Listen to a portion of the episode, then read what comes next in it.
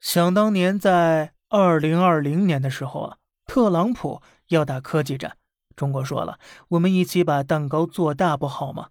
特朗普说呀，你当我傻子吗？你再把芯片搞起来，所有的科技天赋全部解锁，到时高端产业全跑你那儿去了，全球就你一个发达国家，剩下两百多个都是发展中国家了。今天呢？全球的日子都不好过，根本原因就是在最近的五年，科技始终没有得到革命性的、根本性的突破。所有的企业都在想我怎么去刺激消费，但是都没有想出好的办法来。不仅如此啊，科技的改良还使得就业率持续下跌着。你看看无人工厂、无人码头，你就知道了。原来投资一个一百亿的工厂可以解决十万人的就业，现在呢，投资同样的工厂只能解决。五千人的就业了，在科技没有突破的前提下，未来是中西方的消耗战，但崩溃只会出现在欧日韩区域。如果全球技术都没有突破，导致经济衰退，如果是在八十年前呢？世界大战早就爆发了，把城市打成一片废墟，然后再建设，人口干掉百分之三十，经济自然就好转了。但是今天呢？爆发世界大战的几率并不大。因为有核武器相互制衡，没人想要毁灭，所以未来世界爆发战争的可能性相当之小。那么未来会怎样呢？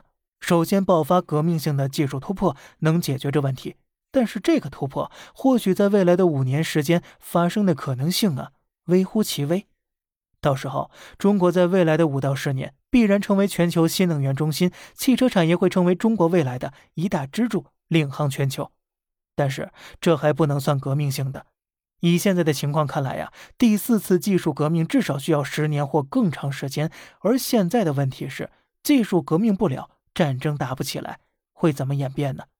其实呢，就是中美互耗了，谁先耗死，对方就赢了，就可以去吃肉了。就如同原来苏联崩溃了，全球瓜分苏联的技术、人才、企业。卢布贬值，原来一万亿美元的企业，现在十亿就卖了，这就是吃肉了。当年苏联崩溃呀，美国吃了个饱。我们当时呢，即便没有什么外汇储备，但是也捡了不少漏啊。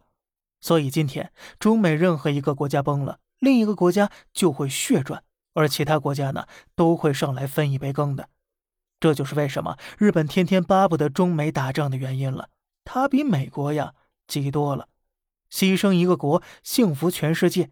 一个大国的崩溃，所有国家的经济衰退都可以得到缓解。但是中美两国要崩都是很难的事情。中美之间很清楚，想让我们打仗，你们捞好处，当我们是白痴吗？所以未来如果技术一直没有根本性突破，欧日韩大概率会出问题的，成为缓解全球经济危机的肥料来用了。